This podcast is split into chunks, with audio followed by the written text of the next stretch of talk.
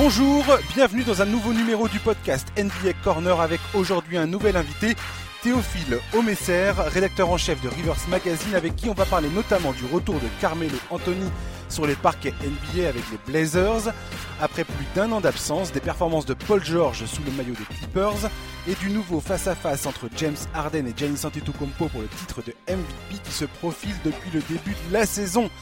Bonjour Théophile, euh, merci d'être avec nous. Ben, bonjour Josh, je suis ravi d'être avec vous pour ce, pour ce, pour ce podcast. Mais ouais, on va parler de, de l'actu, on va parler également du Moog Rivers dont le numéro 3 euh, est paru le 8 novembre, c'est ça? C'est ça, exactement. Voilà, alors on y parle plein de choses, hein. on y parle de l'évolution du jeu, de Zion Williamson, du prodige français Théo Madelon, il y a une interview de Rudy Gobert, du journaliste de Beansport Xavier Vaution, parmi plein d'autres sujets.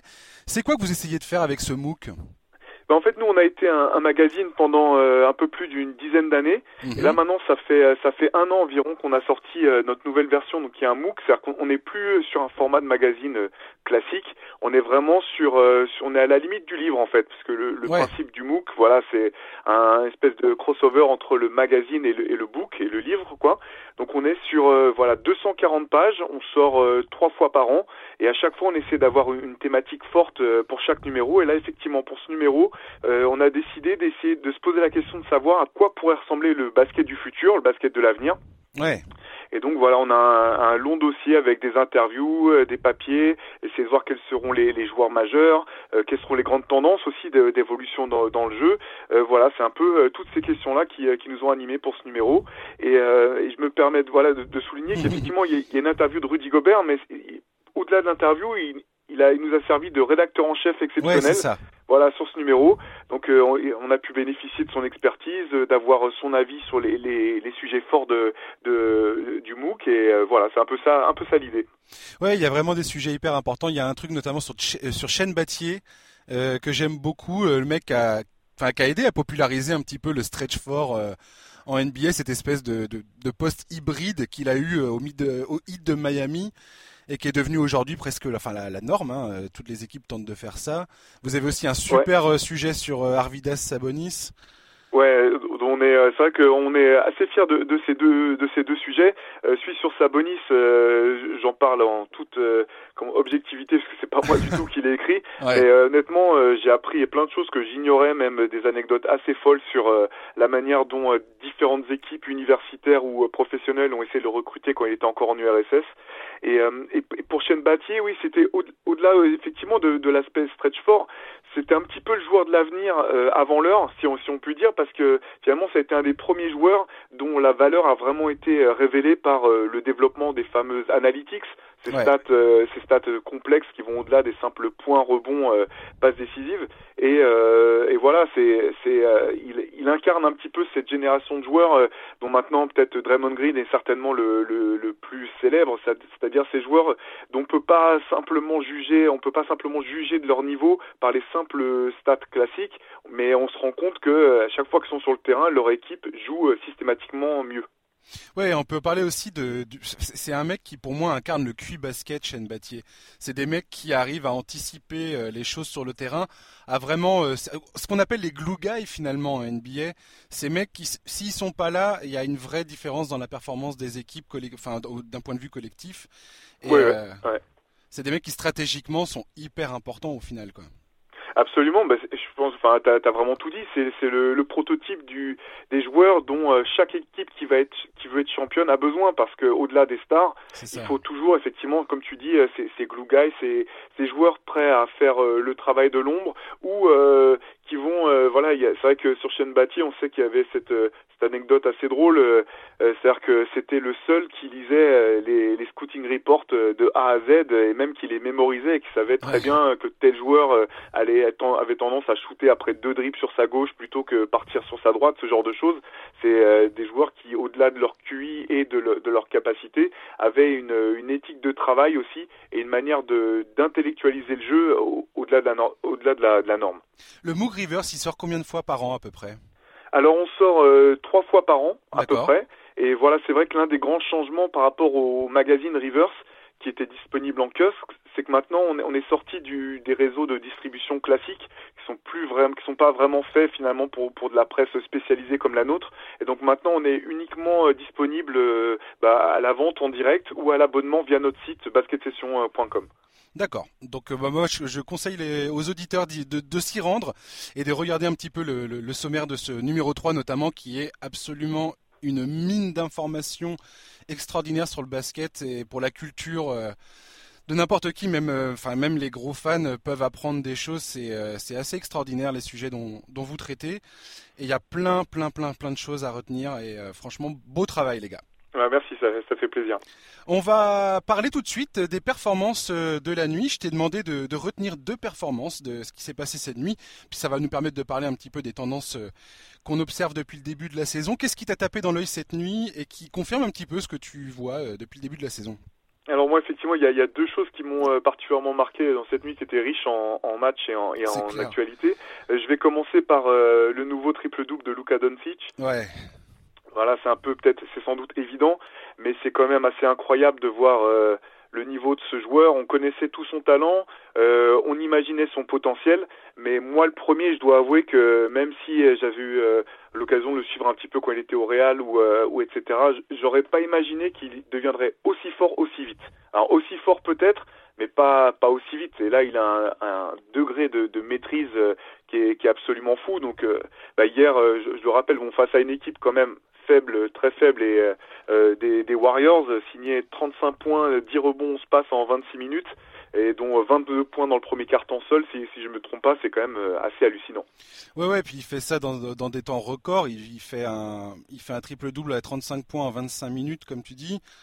C'est du jamais vu. Enfin, il est dans la il, est, il met son nom avec des mecs qui sont all-time, quoi, des Oscar Robertson, LeBron James, Michael Jordan tous ces gars-là, euh, c'est assez impressionnant. Et il y, a une très bonne enquête qui est sortie sur ESPN, enfin une enquête, un article sur Dallas et le rapport entre Luka Doncic et son coach Rick Carlisle, qui montre un petit peu l'évolution entre le, dans leur relation depuis sa saison de rookie l'an dernier et, et, comment ça se passe cette saison. Et on voit comment Rick Carlisle justement a, bah, aujourd'hui a complètement accepté de laisser Luka Doncic s'exprimer sur le terrain et je pense que ça joue énormément en fait. C'est rare de laisser les rênes d'une équipe à un mec de 20 ans, mais quand tu vois ce que fait Luka Doncic sur le terrain, tu ne peux que te dire bah vas-y mec, fais, ton truc. Et il, le qualifie d'artiste en fait. Il dit euh, le Doncic c'est un artiste balle en main et je dois le laisser bah, faire ses erreurs, euh, les erreurs typiques d'un mec de 20 ans. Et en même temps, bah, tu lui fais confiance parce que ce qu'il démontre sur le parquet, c'est juste incroyable. Ouais, bah c'est c'est vrai que c'est le c'est clairement le dépositaire du jeu de de, Dallas et euh, ce qui est moi ce qui ne cesse de de me bluffer à chaque fois que que je le vois jouer, c'est au-delà du talent incroyable, du toucher, de l'adresse, euh, de la technique, c'est vraiment son QI basket, parce qu'on parlait de QI basket il y a quelques il y a quelques minutes, c'est que il joue comme un vétéran, comme un vétéran. Donc, ce qui est pas si étonnant que ça quand on sait depuis combien de temps il joue au niveau professionnel, mais euh, je, je pense pas avoir vu un joueur euh, aussi jeune avoir un tel QI basket, à part euh, LeBron James. Je, dans ceux que j'ai pu voir jouer, même euh, on se rappelle de, quand même de d'autres phénomènes comme Tony Parker ou Ricky Rubio pour citer que cela, des joueurs très jeunes qui ont, qui ont accédé au niveau professionnel et qui ont tout de suite été performants. Mais là, c'est un, c'est un niveau qui est, qui est, qui est hallucinant. Ouais, là, il a 7 triple-doubles en 14 matchs. Euh, il est pratiquement, euh, il a tourné sur un triple-double en moyenne euh, sur la saison pour l'instant. Ça sera, c'est jamais facile de tenir ça. bien que Russell Westbrook a un peu normalisé la chose, ce qui est complètement incroyable. Mais à son âge, c'est absolument incroyable effectivement et, je comprends que ça te tape dans l'œil parce que c'est vraiment la grosse sensation de ce début de saison Luka Doncic à Dallas et si admettons que je sais pas où, va terminer Dallas dans la course au playoff. J'ai envie de croire qu'ils vont, qu'ils vont y aller. Ça sera pas facile si Dallas n'est pas dans le top 3 à l'ouest, et Dieu sait que ça, va être compliqué euh, bah, de le considérer comme un MVP, mais il sera clairement dans la conversation. Il est déjà entièrement dans, il est entièrement dans le débat là. Oui, je, bah, je, suis tout à fait d'accord avec toi. Euh, clairement, il est dans le débat. Et puis, pour, pour, euh, comment dire, pour parler un petit peu de Dallas, moi je trouve cette équipe euh, vraiment très très agréable à voir jouer. Mhm. Il y a, elle est effectivement plus forte que ce qu'on aurait pu imaginer, euh, du moins aussitôt dans, dans la saison. Et je vois vraiment de bonnes choses à venir pour, pour cette équipe qui a un, un cœur de, de joueurs qui sont quasiment sur, dans la même génération. Euh, que je trouve euh, très complémentaires. Je pense notamment à des joueurs comme euh, Jalen Bronson ou même Dwight Powell.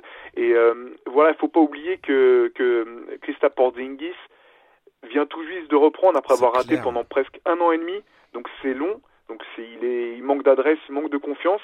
Mais quand on connaît aussi son âge et le potentiel et le niveau de ce joueur, je pense qu'il y a vraiment si Dallas à, à terme est peut-être à un trade euh, près de pouvoir euh, vraiment commencer à, poser des problèmes même dans la conférence Ouest. je tiens à rappeler aux auditeurs d'ailleurs que euh, ce dimanche à 21h30 dans le cadre des NBA Sundays, il y a un Dallas Houston, Dallas qui se déplace sur le parquet des Rockets. voilà, le match n'a pas manqué, ça va être formidable et et voilà, Russell Westbrook, le maître du triple-double, face à Luka Doncic, la nouvelle sensation, ça, ça va valoir son, le coup d'œil. Euh, moi, ce qui m'a tapé dans l'œil euh, hier soir, euh, c'est les 27 points en sortie de banc de Lou Williams dans la victoire des Clippers face à, Boston. Match absolument mémorable. S'il y avait un match à regarder hier soir, c'est probablement celui-ci. pourquoi je, ressors ça? Parce que bah, Paul George et Kawhi Leonard ont fait un bon match, mais ils étaient plutôt, plutôt maladroits au tir. Et pour moi, ce, match de Lou Williams illustre entièrement la force des Clippers en sortie de banc.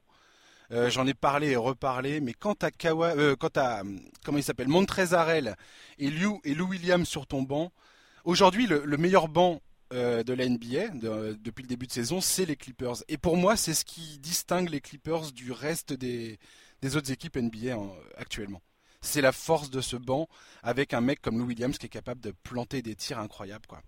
Ouais, et puis c'est vrai que une équipe qui est vraiment très bien construite avec des joueurs euh, complémentaires. Je, partage ton avis sur la performance de Lou Williams. Deux ans qu'on a pu le voir aussi s'impliquer en défense, qui est pas forcément son euh, ah sa marque de fabrique euh, voilà habituelle, mais sur ce match-là, on a vu que dans les moments décisifs, il a su s'impliquer en défense, tenir tenir les les duels ou même aller voler aller voler quelques ballons. Mhm. et euh, oui c'est vrai. Et puis dans une équipe euh, comme ça qui on, on sait que bon c'était le premier match de Kawhi Leonard avec euh, avec Paul George. On voit que c'est pas encore tout à fait en place il faut que, que cette équipe commence à puisse se trouver, puisse trouver de, le temps de, de, développer des automatismes. Mais en tout cas, quand, comme tu le dis, quand on a des joueurs d'impact comme Lou Williams ou Montrezarel qui sortent du banc et que euh, on peut compter sur des mecs comme euh, Patrick Beverley là, qui a pris 7 euh, rebonds, 16 rebonds, pardon, 16 rebonds hier pour aller chercher accrocher une prolongation, on voit que cette équipe a vraiment du cœur et des ressources. Ouais, c'est clair. Et puis souvent c'est un problème où ton banc, tu as, besoin d'avoir des mecs qui savent scorer quoi. Euh, pour nourrir la marque, justement, quand euh, le, starting five euh, bah, reprend son souffle sur le banc, et c'est vraiment un luxe incroyable. Et, moi, c'est ce qui, pour moi, c'est ce qui, c'est ce qui sépare, voilà. cette équipe des autres. Les Lakers, tu vois bien qu'ils ont un excellent 5 majeur, forcément avec Anthony Davis et LeBron James, mais que l'apport du banc est plus compliqué, c'est plus difficile de trouver des, des mecs qui, qui, qui, vont faire des performances euh, bah, tous les soirs, quoi. La, régularité, la constance de ces performances-là en sortie de banc. Et euh, on sait tous que c'est potentiellement des problèmes à arriver en playoff, quoi. On verra bien. Ouais. Ta, de, ta deuxième euh, performance? Ouais, alors ma deuxième performance, elle est un petit peu anecdotique, c'est celle de Duncan Robinson du, du Miami Heat. je l'avais aussi. Ah, bah voilà. T'inquiète pas, j'ai une roue de secours. bah très bien, mais c'était voilà donc euh, euh, voilà pour ceux qui, qui, auraient pas fait attention au box score, c'est qu'il a il a signé 29 points à 9 sur 15 euh, à 3 points, il en avait mis 8 à la mi-temps et même 7 je crois dans le dans le seul premier carton. C'est ça. Ouais. Mais donc voilà donc performance performance d'un soir, hein. on sait bien qu'il va pas faire ça faire ça tous les soirs, mais je, je, je trouvais que c'était aussi l'occasion de donner un petit coup de projecteur à cette équipe de Miami je trouve euh, vraiment excitante cette année, qui fait aussi partie des, des grosses surprises de, de, la, de la conférence Est, en tout cas, qu'on on les attendait pas forcément euh, si haut euh, aussitôt. Et, mais en même temps, il y a une certaine logique, parce que je trouve que déjà, Eric Spolstra est sans doute l'un des coachs les plus sous-cotés de toute la ligue. C'est quand même assez incroyable qu'il n'ait jamais pu récupérer un, un, trophée de meilleur coach de l'année, par exemple. Ça, ça me semble complètement fou. Et, et voilà, cette équipe joue bien. Il y a, elle est, elle est, les joueurs sont complémentaires les uns des autres. Et on retrouve cette marque de fabrique, je trouve, de, de Miami, c'est-à-dire avec un ballon qui circule beaucoup, euh, un coach qui n'a pas peur de donner confiance ou donner des responsabilités à des jeunes joueurs à partir du moment où ils savent euh, lui rendre, euh, bah, lui rendre sa confiance, notamment en défense, dans mhm. l'implication, dans le sérieux. Et euh, voilà, cette équipe de, de Miami me, me, plaît beaucoup personnellement. On, on, on, en a parlé dans, le, dans les deux derniers podcasts euh, de Miami, justement. On a fait pas mal de, on a pas mal discuté de tout ça. Et effectivement, moi, ce qui me tape dans l'œil dans cette équipe, c'est leur faculté à trouver des joueurs bah, qui sortent de nulle part un petit peu. Je veux dire, Kendrick Nunn, ce qu'il fait depuis le début de la saison, c'est juste incroyable et le mec était même pas drafté. Euh, Duncan Robinson, c'est la même chose. Euh, il est arrivé dans la ligue euh, l'an dernier, non drafté, et il fait une première saison bah, plutôt, plutôt inconséquente. Enfin, je veux dire, il n'y avait rien à, retirer vraiment, mais ils ont continué à, croire en lui. Ils lui ont offert un contrat cet été après une très bonne Summer League. Et, voilà, et le mec, il est là à planter des tirs dans tous les sens. C'est juste formidable. Le front office de Miami, comme tu dis, Eric Spolstra, sa façon de, de mettre en confiance les joueurs et de les mettre dans les positions adéquates pour qu'ils réussissent. Parce que c'est ça aussi un coach, c'est savoir se servir de son personnel et, le mettre en valeur en fait. Euh, et, le match d'hier soir face à Cleveland, il y a une autre stat qui je trouve complètement hallucinante. C'est Jimmy Butler. Jimmy Butler, il fait 3 sur 16 au tir. Mais le mec, il marque 21 points. Il est à 13 sur 13 au lancer franc. Et euh, il a un plus 28 en plus-minus. C'est juste incroyable. Et euh, tu parlais de la circulation de balles. Jimmy Butler, son, playmaking, sa façon de distribuer le jeu et d'impliquer ses coéquipiers. Bravo, c'est assez formidable.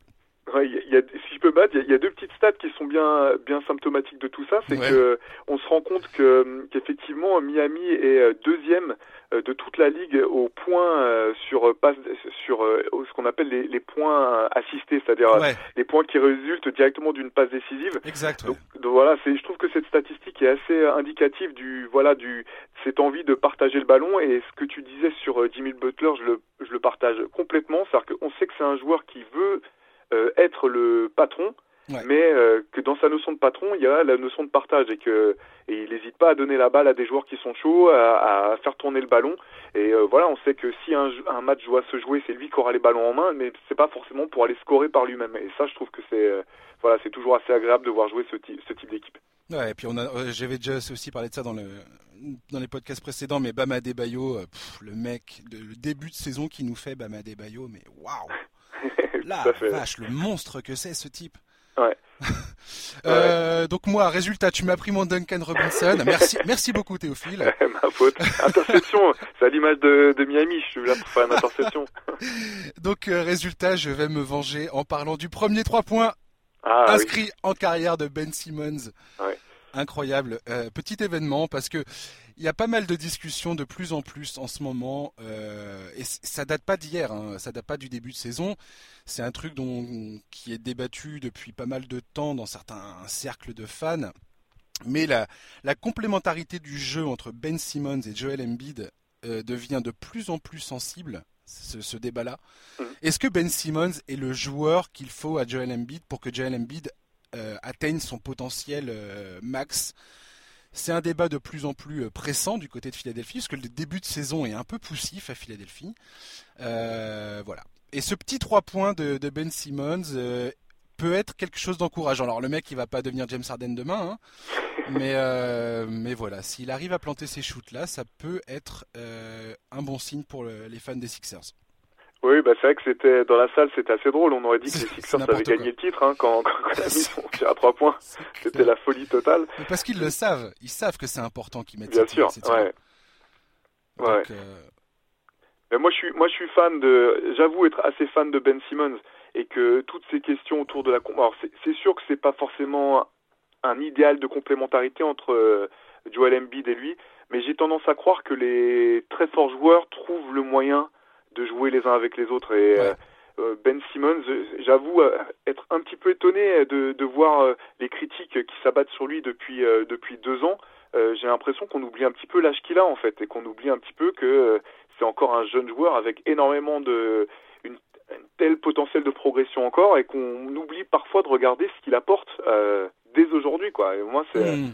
j'aime j'aime beaucoup ce joueur. Je pense que je vois vraiment plein de bonnes choses à venir pour pour Philadelphie. Et puis là voilà c'est vrai que c'est une équipe qui a beaucoup changé en termes de d'effectifs ces trois dernières saisons. Donc là comme tu disais, début un petit peu poussif. Je pense qu'ils sont en train de se chercher, chercher des automatismes. Mais euh, moi, je les vois aller loin. Je les vois aller loin dès cette année. Ah bah moi, c'était mes favoris à l'Est. Euh, donc je suis un peu euh, circonspect quand je vois le début de saison. Le, le jeu collectif est un peu bizarre. Tout, tout paraît un peu forcé, un peu contraint, un peu... Enfin, c'est, ça, ça manque de fluidité. L'utilisation d'Alor Ford est un peu bizarre pour moi. Et le débat, je le comprends concernant Simmons et Embiid c'est pas c'est pas un tacle envers Simmons, c'est plus dire est-ce que Simmons est vraiment le joueur qu'il faut à côté de, Joel Embiid? Est-ce que ces deux joueurs-là euh, se tirent vers le haut ou est-ce qu'ils se tirent vers le bas? C'est ça la question en fait.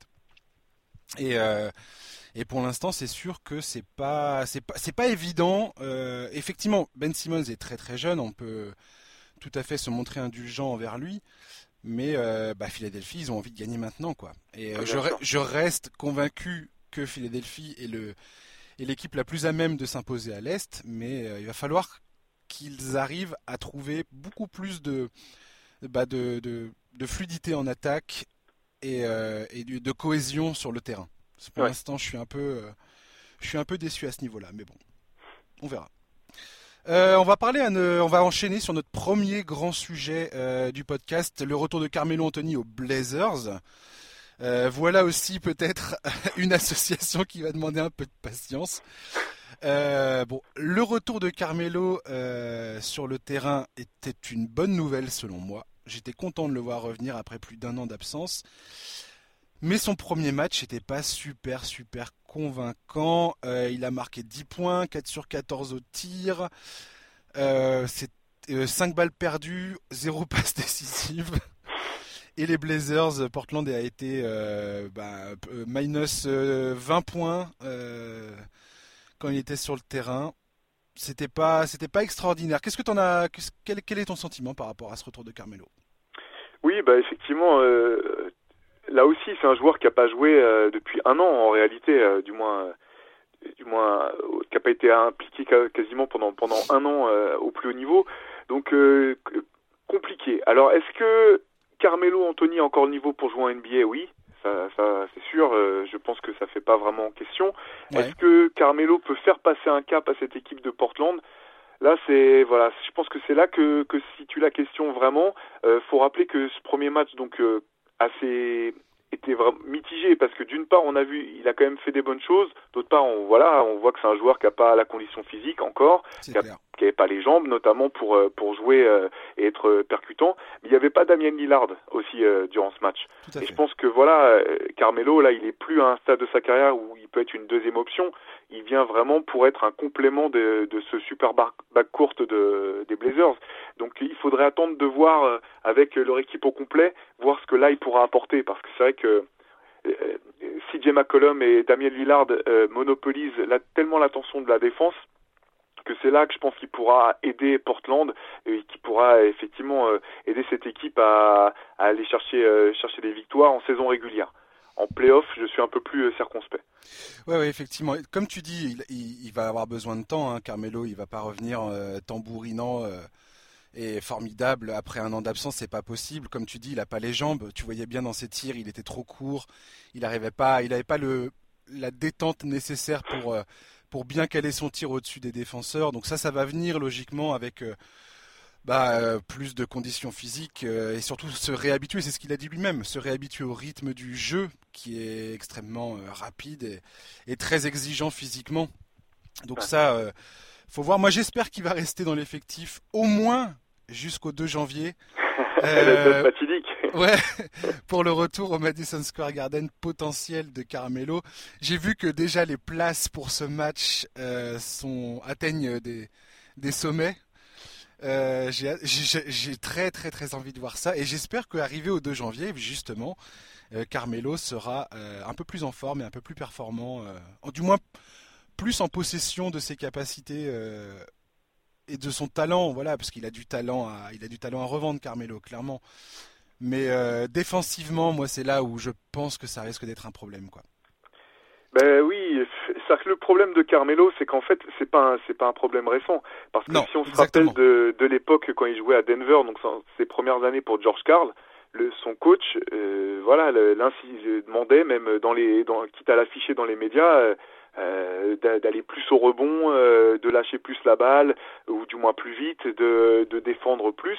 Et donc, bah, quand il était au top de sa carrière, ça passait, ça n'empêchait pas d'être All-Star malgré tout. Mais là, à ce stade de sa carrière, notamment, je pense à son, son passage euh, à OKC euh, en playoff, c'est son manque d'implication dans les autres registres que l'attaque était, était vraiment rédhibitoire. Donc euh, c'est pour ça que je pense qu'en saison régulière, s'il retrouve la forme, et je vois pas pourquoi il la retrouverait pas, euh, sachant que ce qui est intéressant dans cette équipe de Portland, c'est que les deux stars, euh, CJ McCollum et Damian Lillard, voulaient qu'il vienne. Donc il est vraiment dans le meilleur endroit possible, je pense, pour pouvoir s'épanouir.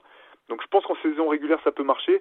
En playoff vraiment j'ai du mal à voir comment sur une série de, potentiellement de, de 7 matchs les équipes adverses n'arriveraient pas à exploiter euh, systématiquement ces lacunes quand il sera sur le terrain. Bah, moi, ce que j'ai envie de vous, enfin, ce que, ce que, je suis le plus impatient de voir, c'est comment Terry Stotts, le coach, va réussir à utiliser Carmelo justement. Quel rôle il va lui confier? Moi, si tu me dis que Carmelo Anthony est utilisé comme un, comme une, euh, comment dire, comme une dynamo offensive en sortie de banc. Euh, un mec qui va rentrer, qui va scorer 10, 15 points, 20 points, admettons, face au second unit euh, adverse. Là, je me dis, c'est pas mal. Il y a de l'idée. Euh, ça sera moins compliqué défensivement. Ça peut avoir une vraie utilité euh, d'un point de vue offensif, en apport offensif, un peu comme on parlait tout à l'heure avec Lou Williams. Alors je compare pas les deux, mais si tu as un mec comme ça qui est capable de te planter entre 12 et 18 points en sortie de banc à n'importe quel moment, n'importe quel match, c'est pas mal. Après, effectivement, ces, limitations défensives, notamment, alors ces mouvements latéraux, je veux dire, ça va pas du tout. Euh, comme tu dis, quand, on voyait, quand, il est, quand il a joué à OKC, dans cette série face à Utah, je me souviens, euh, Utah, qu'est-ce qu'il faisait? Bah, Il faisait des pick and roll où Carmelo, euh, où, il prenait le, le comment dire, c'est le mec que défendait Carmelo qui venait poser l'écran. Carmelo se retrouvait à switcher face à Donovan Mitchell la plupart du temps. Et Donovan Mitchell avait juste à dribbler, euh, passer, passer au travers et puis aller marquer quoi. Ou, euh, ou créer du jeu. Et c'est ce qui risque d'arriver si jamais euh, Portland arrive à aller en playoff. Et là, franchement, c'est pas pas gagné pour Portland. Ça va être dur. Ouais, mais je, suis d'accord avec tout ce que tu dis et notamment sur son rôle. Hein. honnêtement, je, je vois pas quel pourrait être son rôle. Autre, un autre autre que celui-ci pour lui, hein, un scoreur en sortie de banc, potentiellement plutôt au poste 4, ouais, à voir. Tout à fait à voir. J'attends aussi. C'est vrai qu'il faut cette équipe de, de Portland fait un début euh, de saison très poussif, mais il faudra voir ce que ça donnera quand même parce que c'est vrai qu'on attend toujours le retour de, de Youssouf Norkic qui peut aussi un petit peu changer la donne, donner plus de profondeur à, l'effectif et permettre aussi euh, bah, de venir protéger le cercle euh, quand quand parce que on sait aussi que Damien Lillard n'est pas un des un défenseur hors pair du tout hein. donc voilà donner un petit peu de muscle un petit peu de protection de cercle à cette équipe Ouais, ouais, puis euh, l'absence de Zach Collins euh, est, coûteuse. Alors, j'ai bien conscience qu'on parle d'un mec. Euh, c'est pas, c'est pas. Mais tu vois, tout à l'heure on parlait de Shane Battier, l'espèce de glue guy et tout ça. Bah, Zach Collins, c'est typiquement, c'est ça qu'il faisait pour Portland. C'est un peu le, le travailleur de l'ombre, le mec qui allait euh, choper des rebonds, défendre le cercle, euh, capable de marquer des trois points et ainsi de suite. C'est un mec dont ils ont besoin dans cette équipe. Moi, il y a un mec qui me qui m'exaspère. Enfin, je, l'aime pas du tout, j'avoue. C'est Hassan Whiteside. Ah, bah euh, et, le gars, son comportement sur le terrain. Enfin, je sais pas. Ce mec respire la nonchalance et le j'en ai rien à péter de rien, quoi. je, suis tout à fait d'accord. Je, trouve insupportable. Déjà à, l'époque de Miami, c'était assez fou. Là, je sais pas si, je m'imagine que tu as dû voir cette image de début de saison là où il défend sur euh, Jokic et Jokic doit regarder à deux fois tellement il en revient pas de voir euh, à quel point euh, Whiteside défend pas. C'est ouais ouais c'est. Alors pour autant un un Hassan Whiteside concerné avec ses qualités athlétiques, je trouvais que c'était un match pas trop qui pouvait marcher avec avec Portland. mais là, son implication dès le début de saison, c'est quand même assez dramatique quoi. Ouais, je suis d'accord, mais voilà, mais Whiteside, c'est un mec qui peut te coller 15 euh, points, 20 rebonds et c'est 6 contre dans un match. Tu te dis, mais, mais carrément que ce joueur, euh, j'en ai envie, quoi. Mais euh, franchement, je crois que les fans de Miami ont sabré le champagne quand le mec il s'est barré, quoi. Sans déconner. enfin, c'est un peu le, ce profil de joueur qui fait des stats, mais derrière, euh, mais derrière c'est compliqué, quoi. J'ai l'impression. Enfin bref, euh, parlons, parlons désormais du retour de Paul George dans l'effectif des Clippers. Euh, donc, comme tu l'as dit tout à l'heure, c'était le, premier match hier soir face à Boston euh, où on avait enfin Kawhi et Paul George dans la même équipe. Mais avant ça, Paul George, il a fait quelques matchs tout seul et ça s'est plutôt bien passé. C'était très encourageant cette histoire. Bah oui, oui, carrément, parce que sur ces quatre matchs, ils ont les quatre matchs que Paul George a gagné, a joué, pardon, les Clippers en ont gagné trois, et puis il a été d'un niveau un niveau fou quoi sur, sur, sa reprise parce que voilà l'an dernier il était dans les candidats potentiels au titre de MVP euh, longtemps dans la saison et là on a l'impression qu'il était revenu euh, comme s'il n'avait pas été blessé ou qu'il avait pu faire tout le training camp et, tout le début de saison avec son équipe. Ouais, il a marqué 70 points en 44 minutes dans ses deux premiers matchs. c'est juste n'importe quoi. Ouais, puis c'est faire un petit game winner aussi. C'est euh, clair. sur son troisième match, il est à plus de 50% de réussite au tir euh, sur, sur le début de saison, donc euh, très très encourageant pour, euh, pour la suite. Et puis il est d'une aisance sur le terrain, il est, il est, il est beau à voir jouer Paul George. Ouais, bah, il, est, il est magnifique, ça que pour moi qui ai beaucoup aimé des, des joueurs comme Eddie Jones ou Grant Hill par le passé, on retrouve cette, comme tu dis, cette élégance, cette grâce, et puis voilà, c'est le genre de joueur qui fait tout sur un terrain, que ce soit rebond, défense, interception, attaque, c'est je, suis un très grand fan de Paul George, donc pas, très objectif sur la question, mais non, non, super joueur. Alors moi aussi, je suis un très grand fan de Paul George, mais j'ai jamais vu Paul George comme un numéro 1. Je sais qu'à Indiana, il l'était, et il a fait des très très bonnes séries de playoffs, notamment euh, à l'époque où il était euh, dans les séries face à Miami. Je veux dire, il tenait tête à LeBron James à l'époque où LeBron James était juste un monstre intersidéral. Euh, mais j'ai toujours eu un doute sur le fait qu'il était un excellent numéro 1. Euh, l'an dernier, il a fait une saison de MVP, comme tu l'as dit. Donc, euh, ce que je suis en train de dire est tout. Oh, je comprends que les gens peuvent crier au scandale s'ils m'entendent dire ça. Mais alors, quand tu associes ce mec avec son talent à Kawhi Leonard, mais laisse tomber, laisse tomber. Là, on voit bien que les Clippers, avec un Paul George qui a enfin euh, la santé, c'est c'est ça va être ça va être ça va être une folie. Défensivement ça va être n'importe quoi. Pareil j'en ai beaucoup parlé dans le podcast mais entre euh, Paul George Kawhi et Pat, Beverley sur le périmètre mais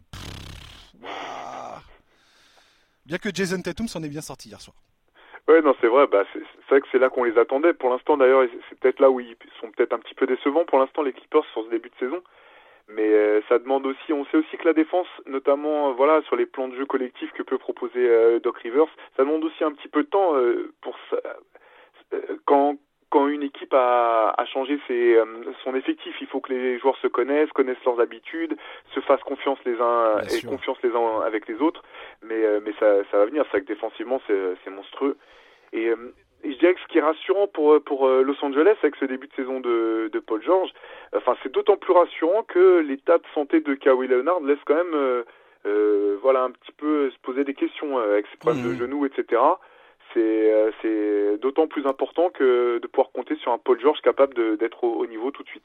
Bah, ils ont le luxe ultime avec Paul George de pouvoir reposer Kawhi quand il le souhaite. Euh, et d'ailleurs, l'absence de Kawhi ces derniers temps montre bien que le load management, euh, qui est devenu une insulte bientôt euh, en ce début de saison. alors je comprends bien hein, le débat, ouais, les fans qui viennent voir les matchs, ils payent, tout ça, c'est pas juste, blablabla. Mais on voit bien que Kawhi, il a bel et bien besoin de faire attention à son genou, que c'est potentiellement problématique. J'ai hâte de voir comment ça va évoluer sur le reste de la saison. Et euh, quant à Paul George, mais c'est euh, c'est le luxe ultime d'avoir ce mec-là euh, pour pour gérer le l'histoire. Et je pense que les Clippers ne sont pas du tout, je veux dire le où ils vont terminer dans la hiérarchie à l'Ouest à la fin de la saison, donc le classement pour les playoffs, je pense pas que ça soit un souci majeur pour eux. Pour eux, comme Toronto l'an dernier, ou d'autres équipes, le souci majeur, c'est d'arriver en bonne santé en playoff. Point barre. Et, comme tu, tu, le dis très bien, bâtir les automatismes nécessaires, que ce soit en attaque et en défense, pour qu'une fois arrivé en playoff, bah, tu fasses tout ça les yeux fermés et que tu plus à réfléchir à qu'est-ce qui fait quoi, où, où est-ce que tu vas dans telle ou telle situation. Et c'est le souci majeur aujourd'hui des Clippers. C'est pas du tout le classement. est-ce que on va être le, le, premier ou pas à l'est, à l'ouest, quoi.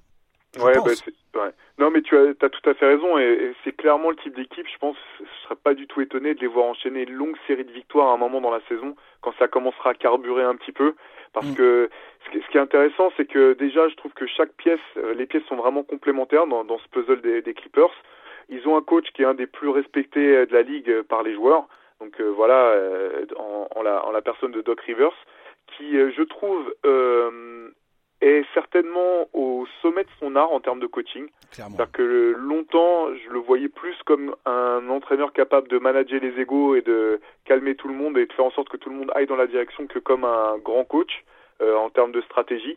Euh, là, ces dernières années, je trouve qu'il a vraiment euh, passé un autre cap dans, dans, dans, ce, dans ce registre. Et donc, je pense que les blessures mises à part, cette équipe va fonctionner, c'est sûr. C'est sûr. Et puis mmh. voilà, on va pas se répéter, mais quand ça va fonctionner défensivement, ça va être compliqué d'aller d'aller scorer face à cette équipe-là.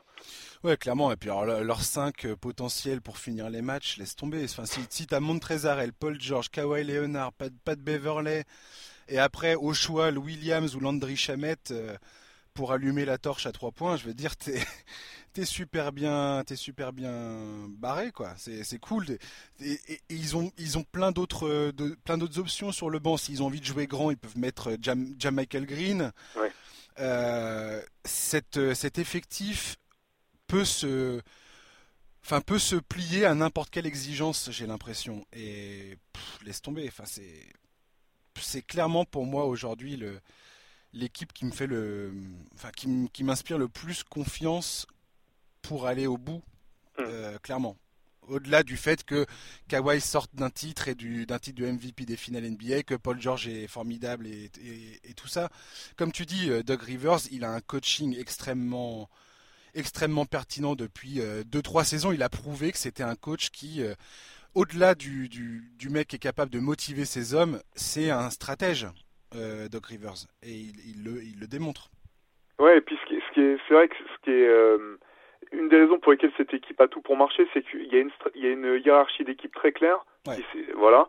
Et euh, tout à l'heure, enfin, tu parlais de Paul George. En fait, c'est là où c'est le luxe ultime, c'est que c'est un joueur qui a le niveau potentiel pour être un numéro 1, mais qui a aucun problème pour se fondre dans le rôle d'un numéro 2. Et c'est peut-être le joueur le plus complémentaire de la ligue. C'est-à-dire que tu le mets, tu peux prendre n'importe quelle équipe il peut, il colle dans n'importe quelle équipe et il peut être le joueur complémentaire du meilleur joueur de n'importe laquelle des meilleures équipes de, de la ligue. Donc euh, et puis il n'hésitera pas non plus à prendre ses responsabilités en fin de match, prendre les tirs décisifs s'il le faut. Donc euh, ouais ouais non les Clippers euh, les Clippers sont, sont vraiment flippants sur le sur le papier. Et d'ailleurs ce que tu viens de dire, je je suis à 100% d'accord avec ça.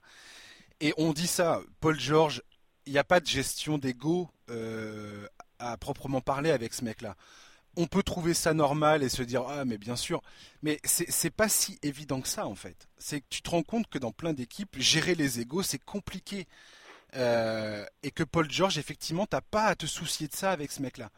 Il est ça, coule de source et avec son son association avec Kawhi est parfaite à ce niveau-là, c'est qu'il n'y a pas de lutte de savoir qui va euh, tirer plus la couverture sur Louis, euh, qui va prendre le dernier shoot. Euh, c'est, ça se passe de manière très organique avec ces deux mecs-là. Enfin, ils ont joué qu'un match, ok, mais tu sens bien que ça, ça va se passer comme ça, qu'il n'y a pas cette guerre euh, de euh, je suis le numéro 1 et t'es le numéro 2 et point barre quoi. Et, ça c'est un vrai vrai luxe. Et d'ailleurs c'est pareil concernant LeBron James, il a eu tout à fait raison au début de la saison de dire je considère que cette équipe, c'est Anthony Davis le numéro 1, et c'est ce qu'il démontre depuis le début de la saison. Tout ça peut sembler normal, ça ne l'est pas, c'est la preuve de l'intelligence de, de LeBron James, parce qu'il sait que c'est important d'installer les choses comme ça et d'établir une hiérarchie claire et nette dès le départ. Oui, ouais, tout à fait. Tout à fait. Euh, on va finir notre conversation avec ce débat, euh, enfin ce débat, cette nouvelle bataille, j'ai l'impression, pour le titre de MVP qui se joue entre James Harden et Giannis Antetokounmpo. L'an dernier, c'est ce qui c'est ce qui a eu lieu déjà. et c'est Giannis qui a reçu le titre de MVP. Et cette saison, j'ai l'impression que c'est bis repetita. On repart là-dessus en fait. Ouais, bah écoute, euh, je partage, sauf que je veux, on parlait, c'est intéressant, on parlait de LeBron juste avant là. Euh, bah, il va se mêler à la, vraiment à la conversation parce que là, avec euh, vu comment les Lakers carburent pour l'instant et vu ses, son rendement sur le terrain et sa, son nouveau, enfin son goût retrouvé pour la défense, bah, il se retrouve à nouveau de, en toute logique quelque part dans dans la discussion. Ah oui, mais alors LeBron laisse tomber. Enfin, il est toujours premier de la ligue, je crois, en termes de passes décisives. Ça, doit être quelque chose comme ça. Je sais qu'il a plus de 11 passes par match. Ouais, c'est ça, ouais. non, mais Il, est, loin devant tout le monde. Il a 11,1 11, 11, passes par match. Et le deuxième, c'est Luka Doncic, dont on parlait tout à l'heure, qui a 9,4. Ouais. Donc, euh, mais voilà, enfin, c'est n'importe quoi LeBron James qui fait depuis le début de la saison.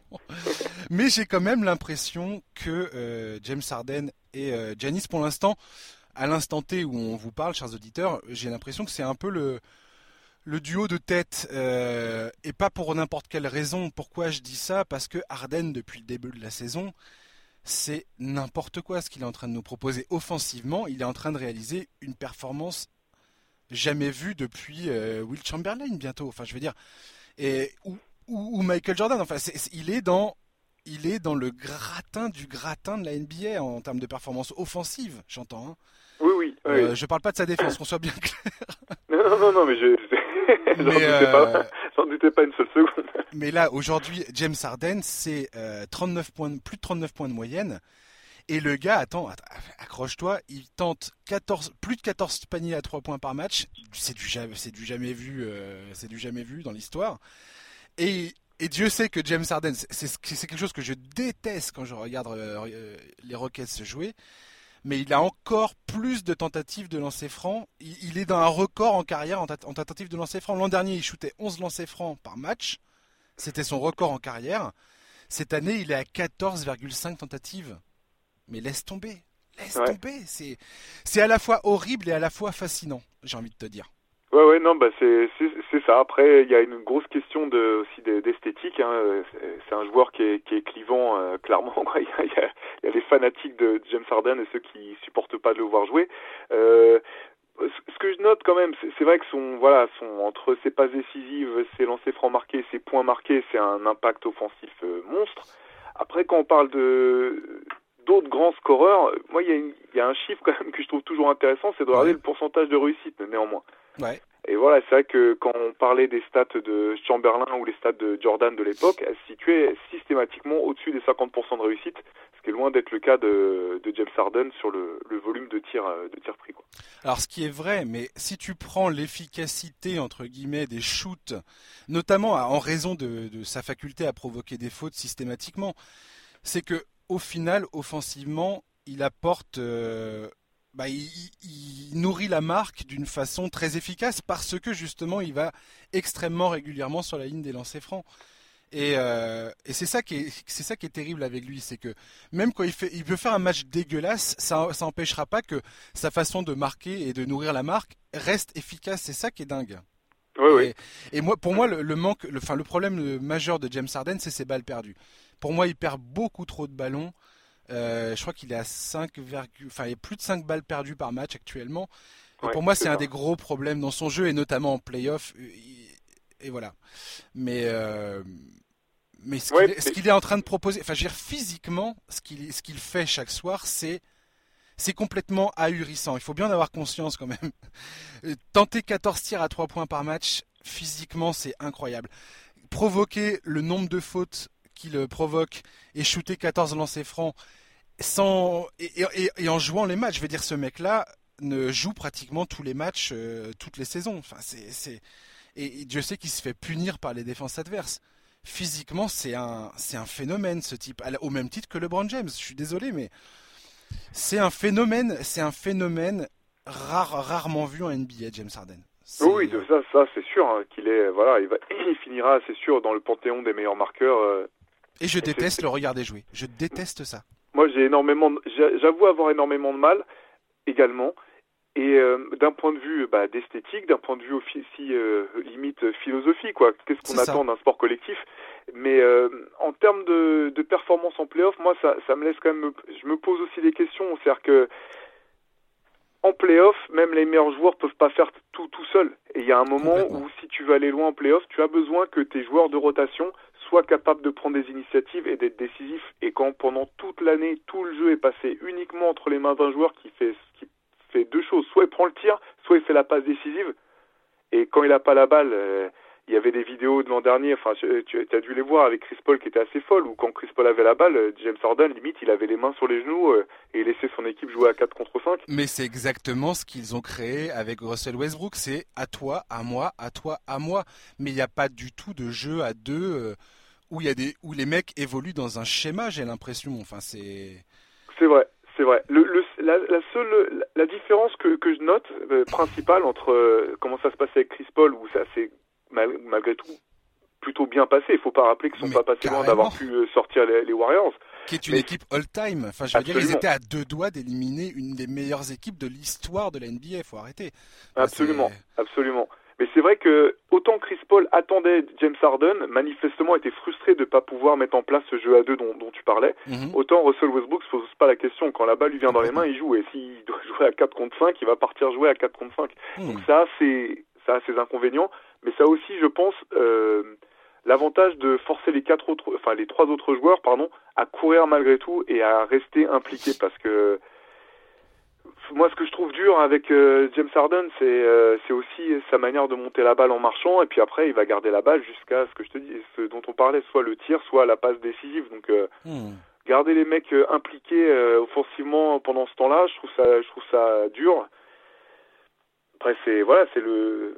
Ce qui est marrant en fait, ce qui me fait rire avec James Harden, c'est que je me dis ce, ce type de joueur ne peut exister qu'au niveau professionnel, parce qu'en fait, euh, t'imagines le James Harden de niveau euh, région, tu vois, eh ben il, jamais de la vie ça peut marcher, parce qu'aussi fort soit-il, euh, ses, ses, coéquipiers lui mettent un coup de pression à la mi-temps au bout de trois matchs de la saison, quoi.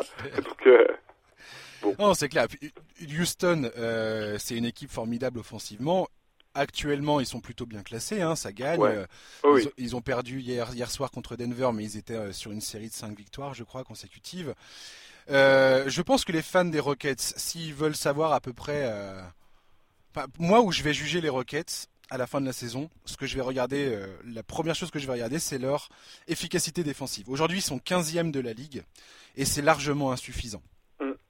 Si défensivement, ils arrivent à redresser la barre, et à se caler dans le top 10 à la fin de la saison, là je veux bien croire que Houston sera un candidat éventuel au titre.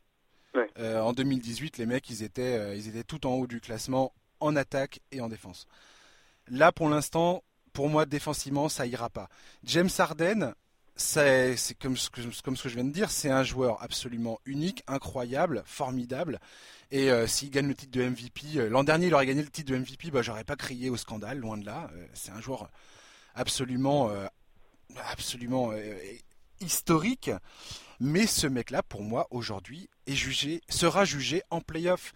Et pour l'instant, dans sa carrière, il n'a pas eu de moment en playoff extraordinaire.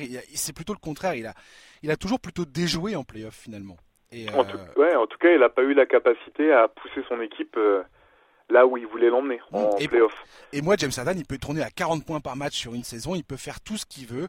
Mm. Euh, à partir du moment où en playoff, il me démontrera pas que c'est un joueur qui est capable de prendre les choses en main et de et de d'amener collectivement son équipe à avoir des résultats et être un, avoir un rôle majeur dans cette histoire. Et eh ben, je suis désolé, James Harden restera pour moi un joueur ben, décevant à ce niveau-là, quoi. Ouais. Après, c'est vrai qu'il faut rappeler que le, le, titre de MVP récompense euh, le meilleur joueur de la saison régulière. Donc c'est vrai que c'est autant je partage totalement ton, ton point de vue sur, le fond, tant c'est vrai que pour le MVP c'est un petit peu un petit peu particulier.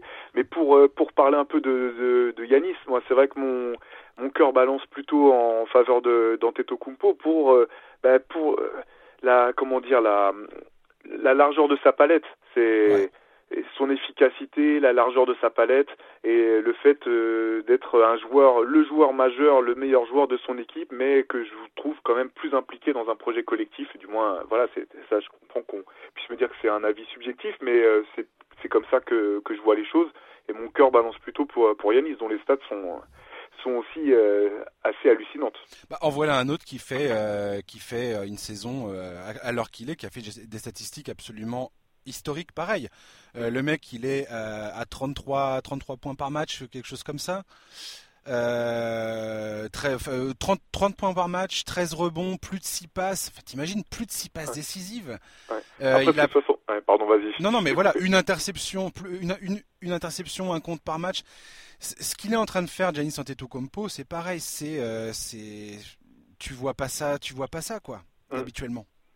Et qui plus est, c'est ce que j'avais dit avant le début de la saison, c'est que le jour où Giannis Antetokounmpo ajoute un 3 points à son arsenal, laisse tomber, plier les goals, vous lui donnez immédiatement le titre de MVP et tout le reste de la ligue a plutôt du souci à se faire. Et eh ben il a commencé la saison très très mal. Les premiers 7 matchs de la saison, il tournait à 17, euh, un peu plus de 17% à 3 points. Les 5 matchs suivants, il était à 44%. Mm. Si ce mec-là, et avec 5 tentatives par match, hein, il en prenait pas un ou deux, il en prenait 5. Si ce mec-là commence à toucher les 35%, 38% à 3 points, laisse tomber. Laisse tomber. Mais même, même là, même, même sans, s'il n'allait pas au-delà de ça, le, le, delta est pas si haut pour lui en fait. Il suffit qu'il puisse en mettre, euh, ne serait-ce qu'à 30-33%, ça doit être dans la norme des joueurs pour que ça change et que ça ouvre tout le jeu en fait. complètement. Pour, pour, son équipe.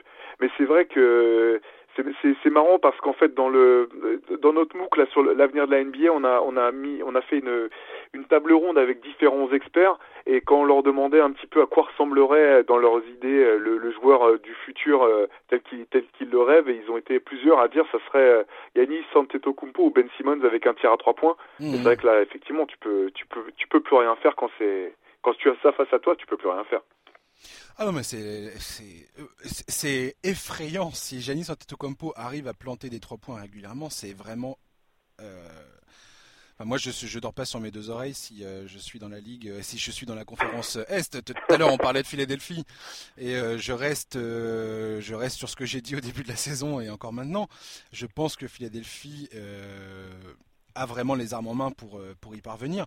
Mais là, Milwaukee fait un début de saison Tony Truant. Ils sont, euh, tout à l'heure, tu vois, je parlais de Houston, de son efficacité offensive, défensive. Euh, bah voilà, Milwaukee euh, en efficacité offensive, ils sont cinquième de la ligue. Défensivement, ils sont quatrième de la ligue. En termes de, de comment dire, de ratio, ils sont deuxième derrière les Lakers. Donc j'ai envie de te dire que Milwaukee, c'est une affaire qui roule à mort actuellement. Et tout ça sans Malcolm Brogdon qui est parti à Indiana et quand tu vois ce que fait Malcolm Brogdon et Indiana, je sais, chers auditeurs, je n'arrête pas de euh, débattre de ce sujet et de le ramener en permanence, mais c'est, ça, aurait été... Milwaukee or, serait pour moi favori à l'Est s'ils avaient encore Brogdon dans l'effectif. Bah, je peux pas, je suis complètement d'accord avec toi et d'ailleurs ça, ça va être quelque chose qui sera intéressant à suivre parce que ça pourrait être un potentiel what if, les fameux et si euh, pour, euh, pour l'histoire de, Milwaukee si jamais euh, ils peuvent pas atteindre leurs objectifs euh, à court terme. Mais cette question-là sera intéressante à suivre. Mais le fait que Milwaukee soit tout en haut du panier en termes d'efficacité offensive-défensive et qu'ils aient un des meilleurs bilans actuellement de la ligue, ça démontre pour moi la surpuissance de Giannis Antetokounmpo. Et clairement le fait que si, enfin, il est encore en course pour le titre de MVP plus que jamais. Je veux dire, c'est pour moi c'est une évidence.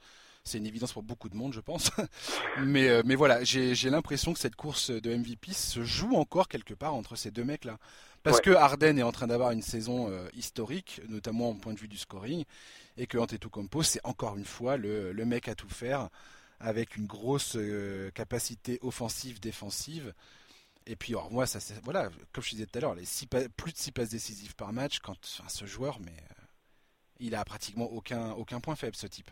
Aucun. Ouais, ouais, ouais. C'est, en tout cas, euh, voilà, c'est un joueur qui est vraiment super à voir jouer et qui est aussi sur une, trajectoire qui fait, qui fait froid dans le dos parce que il y a, pas, a pas un été où il n'a pas ajouté quelque chose à son arsenal depuis qu'il est arrivé euh, dans la ligue. Donc, euh, je pense que le meilleur est, le meilleur encore à attendre pour, pour Yanis. Ouais, tout à fait. C'est vrai que c'est un bosseur, Yanis. Tu vois, qui bosse sur son jeu et. Et puis bah voilà, le dernier, le dernier bastion à remporter, c'est l'adresse extérieure et il est en train de, de montrer des, des, progrès significatifs en la matière et je pense que euh, si ça se maintient, ben watch out, ça va faire peur. Euh, merci beaucoup Théophile d'avoir. Bah, compris, c'était un plaisir vraiment de, parler de tout ça avec toi. Bah ouais, et puis tu reviendras, je, te réinviterai comme tous mes invités. Tu seras le, bienvenu pour euh, revenir parler de tout ça avec, euh, avec moi. Bah, avec grand plaisir. J'ai hâte d'y être déjà. et bah tu, tu vas en entendre parler très bientôt, t'inquiète pas. chers auditeurs, merci beaucoup d'avoir passé cette quasi heure avec nous. voilà, donc je rappelle Théophile que le Moog Reverse euh, c'est sur le site Basket Session, c'est ça? C'est ça, sur basketsession.com, voilà. Voilà. Et puis, bah, nous, on se retrouve la semaine prochaine avec un nouvel invité pour parler de NBA, bien évidemment. Euh, encore merci d'être toujours plus nombreux à nous écouter. Euh, soutenez le podcast NBA Corner, notamment sur Apple Podcast. Hein. N'hésitez pas à mettre des petites étoiles, tout ça, ça nous aide vraiment beaucoup à maintenir cette émission et à, bah, à continuer de parler de tout de ce qui, ce qui nous passionne, la NBA. Voilà. Euh, à la semaine prochaine. Merci beaucoup Théophile. Passe une bonne fin de journée. Merci toi aussi. Et puis bah voilà. Euh, dimanche, n'oubliez pas le Houston Dallas NBA Sundays. Ça va envoyer du feu sur Bein Sport ou NBA League Pass. Franchement, moi j'attends ce match. Euh, je me frotte les mains déjà rien que de voir ça. parce que l'an dernier, les Dallas Houston, ça, ça volait son pesant de cacahuètes. C'était magnifique, donc j'ai hâte de voir ça. Voilà, euh, bonne fin de journée à tous, bonne fin de semaine, un très très bon week-end. À ciao, bye bye.